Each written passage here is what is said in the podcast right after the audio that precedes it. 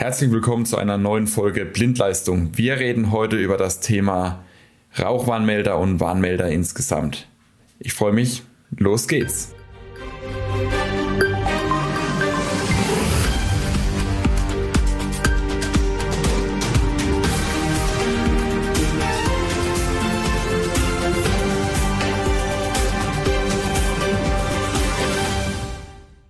Zu Gast haben wir heute mal wieder Daniel Fried da und zwar aus einem ganz besonderen Grund. Daniel, du bist Fachkraft für Rauchwarnmelder.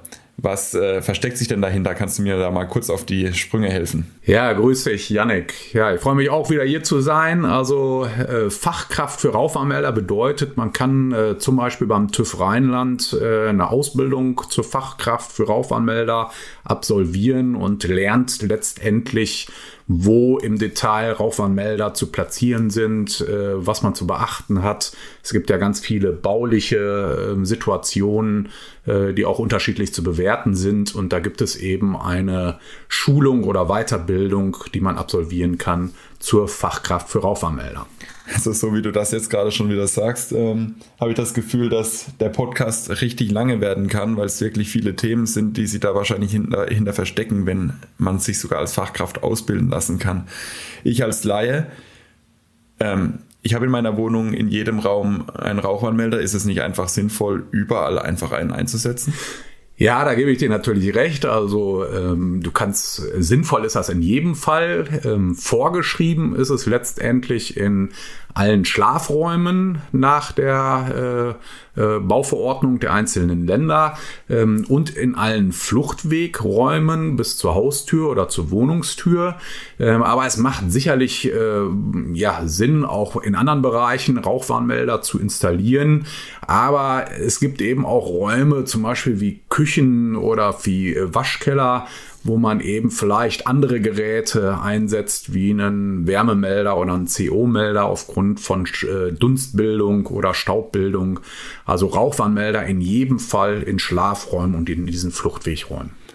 Okay, das hat zwar nichts mit dem Wohnbereich zu tun, aber da habe ich eine, eine kleine Story dazu.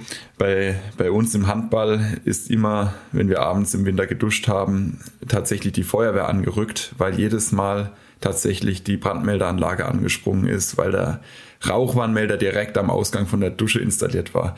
Aber gut, ähm, vielleicht an der Stelle mal die Frage, was ist denn der Unterschied da hinten dran?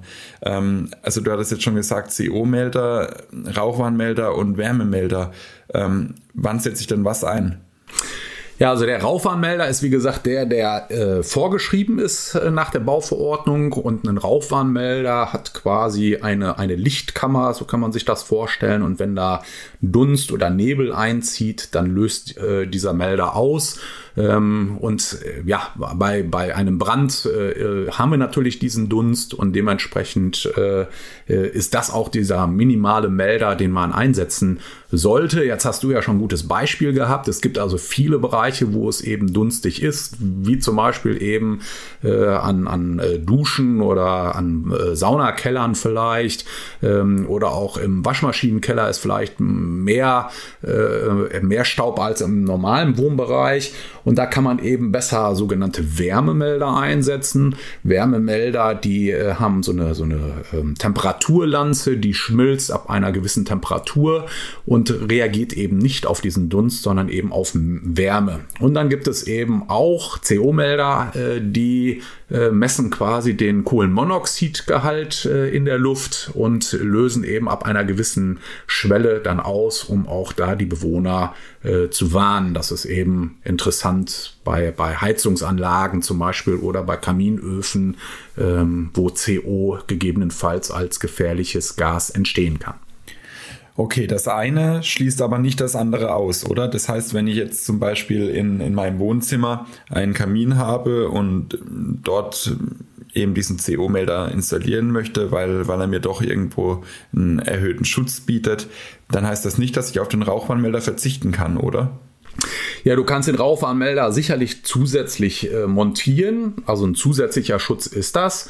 Ähm, da muss man eben auch wieder gucken, äh, was für einen Kamin habe ich äh, im, im Wohnbereich. Habe ich eben einen äh, geschlossenen Ofen, ist natürlich auch wenig mit äh, Rauchentwicklung äh, zu, zu rechnen.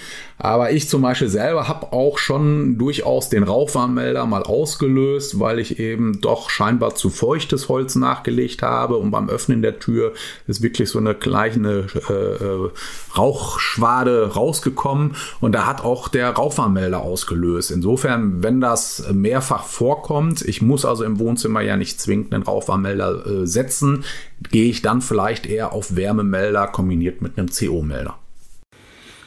Okay, das heißt also wirklich hier jeden Raum separat betrachten. Was ist in der Landesbauverordnung? Was steht da drin? Wo muss ich ihn einsetzen? Da brauche ich auf jeden Fall den Rauchwarnmelder und alles andere ist dann sozusagen ein Schutzkonzept, wo ich mir selber dann Gedanken machen kann, wo ich denn was einsetzen möchte. Das war so mal ganz grob richtig, oder?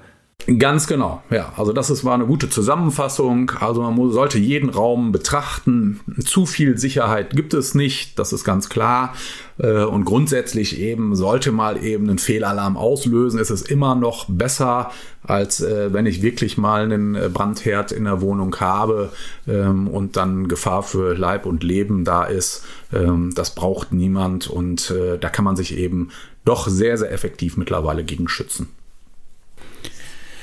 Okay, ich als äh, kleiner Hobbykoch, der schle mal schlechter und mal besser kocht, ähm, hat es auch schon mal geschafft, einen, einen Rauchwarnmelder auszulösen. Jetzt ist ja die Lautstärke wirklich sehr, also der Rauchwarnmelder ist ja wirklich sehr laut.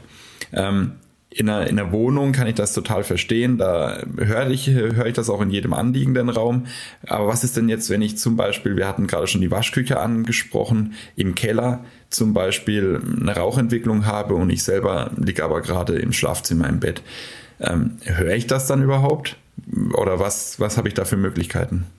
Ja, also du äh, sagst es schon, also eine Waschküche ist also durchaus auch ein möglicher Brandherd, dass eine Waschmaschine zum Beispiel heiß läuft und äh, Feuer fängt oder insgesamt auch Kellerbereiche, die ja nicht ständig und äh, ja im, in Kontrolle äh, oder wo man sich ständig aufhält.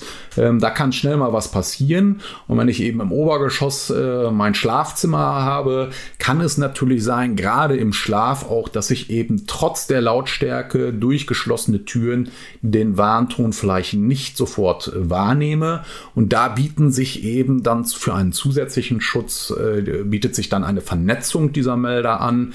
Das äh, heißt also, ich kann die drahtgebunden oder auch mit einem Funkmodul ausstatten, ähm, je nach Rauchwarnmelder und kann die dann zu einem ja, Netzwerk verbinden und löst dann ein Melder in diesem Netzwerk aus, reagieren alle anderen mit, sodass dann auch der Brand oder der, die Rauchentwicklung, die im Keller ist, auch im Schlafzimmer oder Kinderzimmer oder im Flur eben auch signalisiert wird. Okay, also wirklich eine Erhöhung der Sicherheit an der Stelle, dass ich auch wirklich einen Brand rechtzeitig erkennen kann und gegebenenfalls vielleicht sogar noch einschreiten kann. Ganz genau. Gut, sehr schön. Ähm, jetzt habe ich natürlich hier noch äh, eine Frage. Wir hatten es gerade schon über die Wohnung. Ich, ich wohne hier im Prinzip in meiner Wohnung. Wer muss denn Sorge tragen, dass meine, meine Rauchwarnmelder, die hier installiert sind, tatsächlich funktionieren? Ja, grundsätzlich sind Rauchwarnmelder jährlich zu prüfen und zu testen und äh, auch letztendlich muss dieses dokumentiert werden. Und ja, wenn man im Detail das liest, je nach Bauverordnung wird das auch teilweise leicht unterschiedlich gehandhabt. Aber im, im letzter Instanz ist eigentlich immer der Vermieter oder der Hauseigentümer ähm, in, in der Verantwortung. Ähm, und der Mieter, ähm, ja, dem würde ich das auch als Eigentümer, wenn ich dann schon in der Verantwortung bin, dass auch dieser Nachweis und diese regelmäßige äh, Kontrolle geführt und dokumentiert wird, gar nicht überlassen. Äh, ich kann viel besser als Vermieter oder Eigentümer jemanden beauftragen, der das eben regelmäßig macht. Zum Beispiel eben auch eine Fachkraft für Rauchwarnmelder äh, und die dokumentiert das eben. Und die Kosten hierfür, wir wissen, dass die Nebenkosten zwar schon hoch genug sind in vielen einzelnen Bereichen, aber die kann der Eigentümer letztendlich äh, auch über die Nebenkosten auf die Miete umlegen. Ähm, aber das ist auch ja, für alle Beteiligten äh, ein, eine sinnvolle Lösung.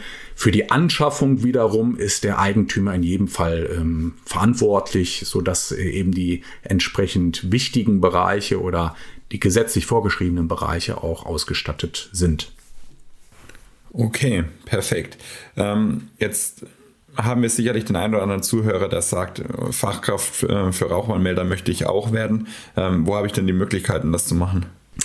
Ja, also der TÜV bietet ganz äh, viele Fortbildungen da auch an. Ähm, die, da kann man das sehr, sehr gut machen. Es gibt aber auch viele Hersteller, äh, wie auch äh, bei ABB Schräger Buschjäger, äh, die auch Fortbildungen als Fachkraft für Rauchwarnmelder meistens in Kooperation mit dem TÜV auch anbieten.